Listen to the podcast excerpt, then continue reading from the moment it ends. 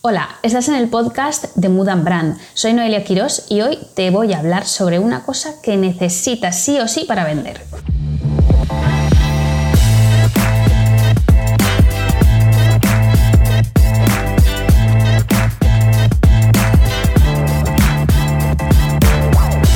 Cuando comenzamos un proyecto de la clase que sea, ya sea un servicio o un producto, tenemos muy claro ciertos pasos que hay que seguir para empezar, ¿no? Eh, como por ejemplo el de realizar un estudio de mercado o un análisis de la competencia.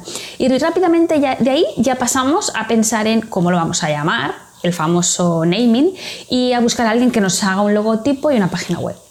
Tenemos la idea, la financiación, el tenderete puesto y salimos a la calle con la convicción de que nuestro producto es bueno, tiene buen precio y se debería de vender como churros, pero no lo hace.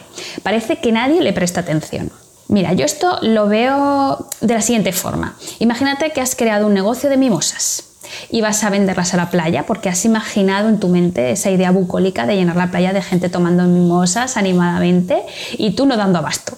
Quieres vender mimosas a todo el mundo, así que te vas a la playa del Levante, en pleno venidor, y a pesar de estar gritando entre un montón de gente nadie te escucha. Pues has llegado a una playa abarrotada donde no cabe una sola toalla y piensas, bueno, aquí hay muchísima gente, seguro que a mucha de esta gente le apetece tomar una mimosa. Te has comprado un carrito súper lindo, le has pegado un vinilo con tu logo, que además es súper chulo. Pero a la gente es que no parece interesarle.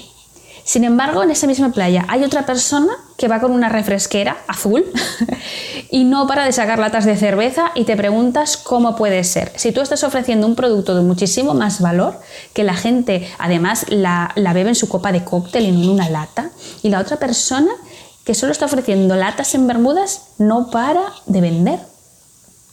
Pues es que te has equivocado de playa. Ha sido un sitio donde hay mamás, hay niños, hay ancianos, hay gente joven, hay turistas, hay deportistas. Bueno, hay gente de toda clase, menos de la clase de gente que, a la que esperabas vender tu mimosa. ¿Vale? Entonces aquí lo que estamos haciendo es yendo a vender un producto muy concreto y exclusivo a la masa y Claro, aquí el éxito pues no está garantizado. Así que ahora lo que quiero es que hagas un ejercicio.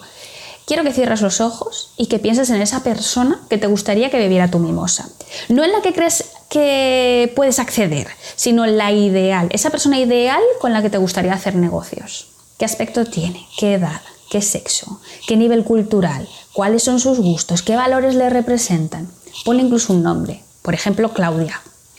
Una vez tengas clara esa imagen mental, piensa, ¿estaría Claudia en esta playa? ¿A que no?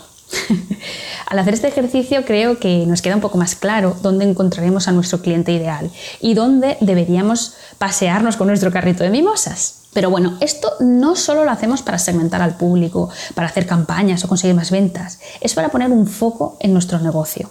Mira, yo imagino que tú eres como yo, ya que estás escuchando este podcast porque tienes un interés, eres una persona activa que quiere lo mejor para su negocio. Yo estoy segura de que no solo quieres vender, quieres que la gente disfrute de lo que has construido con tanto esfuerzo, que lo viva y lo sepa valorar. Eso es lo más importante. Y cuando ayudas a las personas, centrándote en ellas, aportando algo, lo demás viene solo.